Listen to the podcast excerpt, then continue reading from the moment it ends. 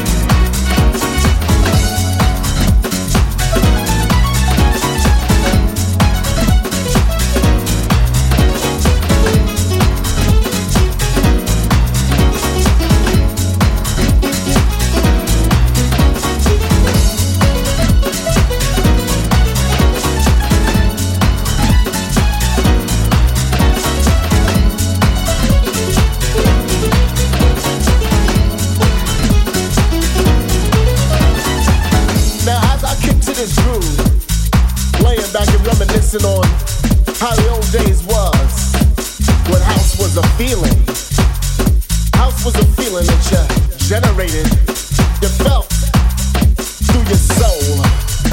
You see, when you really look at it, house music, it changes and it evolves all the time. We just swinging on a beat, keeping it real, but we know where we come from and we know where we're going to that higher level. Yeah.